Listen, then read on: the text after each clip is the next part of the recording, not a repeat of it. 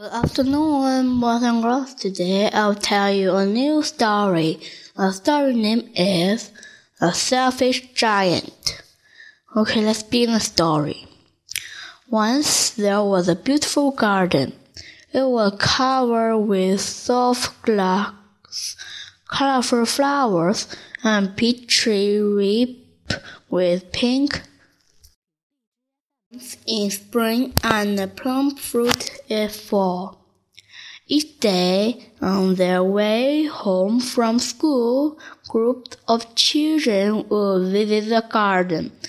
They would lie in the cool grass and hide among the trees. They would pick flowers for their mothers and eat the sweet peaches for a snack. How happy they were!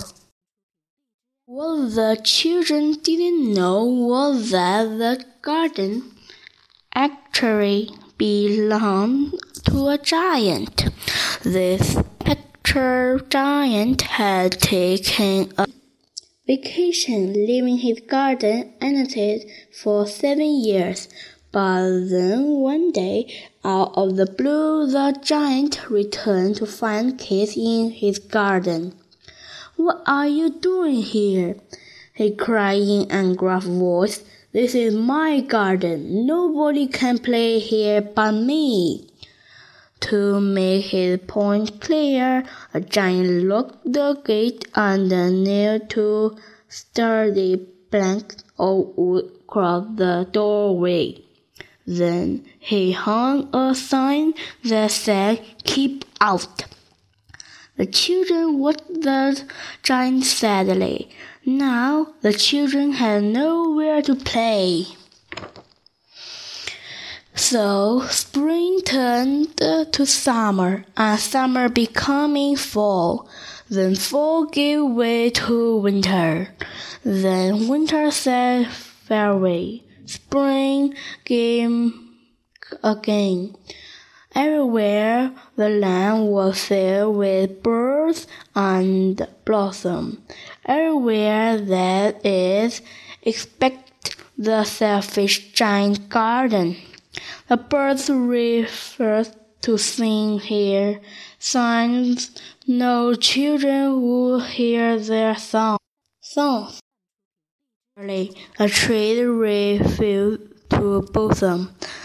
A coat of snow remained on the ground. I cannot understand why spring is so late in coming, said the giant as he looked out at his cold white garden. I hope it will come soon. But spring never came nor summer. One morning, though, a strange thing happened. The giant was lying in bed when he heard a song that sounded so sweet to his ear that he thought he must be dreaming. But it was real a bluebird singing outside his window. It had been so long since he had heard a bird sing in his garden that it seemed to him the most beautiful music in the world. The selfish giant sat up and looked out the window. What do you think he saw? It was a most wonderful sight. The kid's hair crept into the garden through the hole in the wall. The trees were so happy to have them back again that they had covered themselves with pink and, and white plums. The giant heard mean as uh, he looked out. How selfish have been, he cried.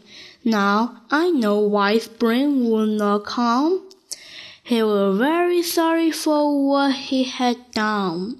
A giant crept downstairs and slowly opened the door.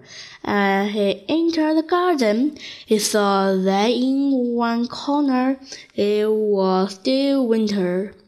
A little boy stood beneath a tree, stretching his arm up to reach its high. The poor tree was still quite covered with frost, and although it bent its tree to reach them, the giant smiled at uh, the little boy and lifted him into the tree. The tree broke into the blooms as the boy smiled, shining a giant.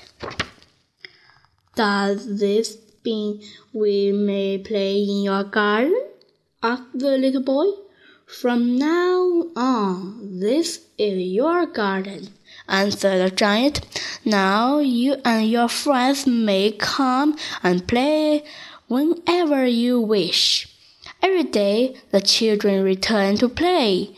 He brought friends, sisters, and brothers. It truly becoming a place for all children. Being selfish had and made in the garden lonely, but when the here to share friends filled his garden and happiness filled his heart. To this day, the giant had been seen playing with the children at the ancient garden. The trees had the birds making songs, but it's the children that making magical. The end. Goodbye. Thank you for the listening. See you next time.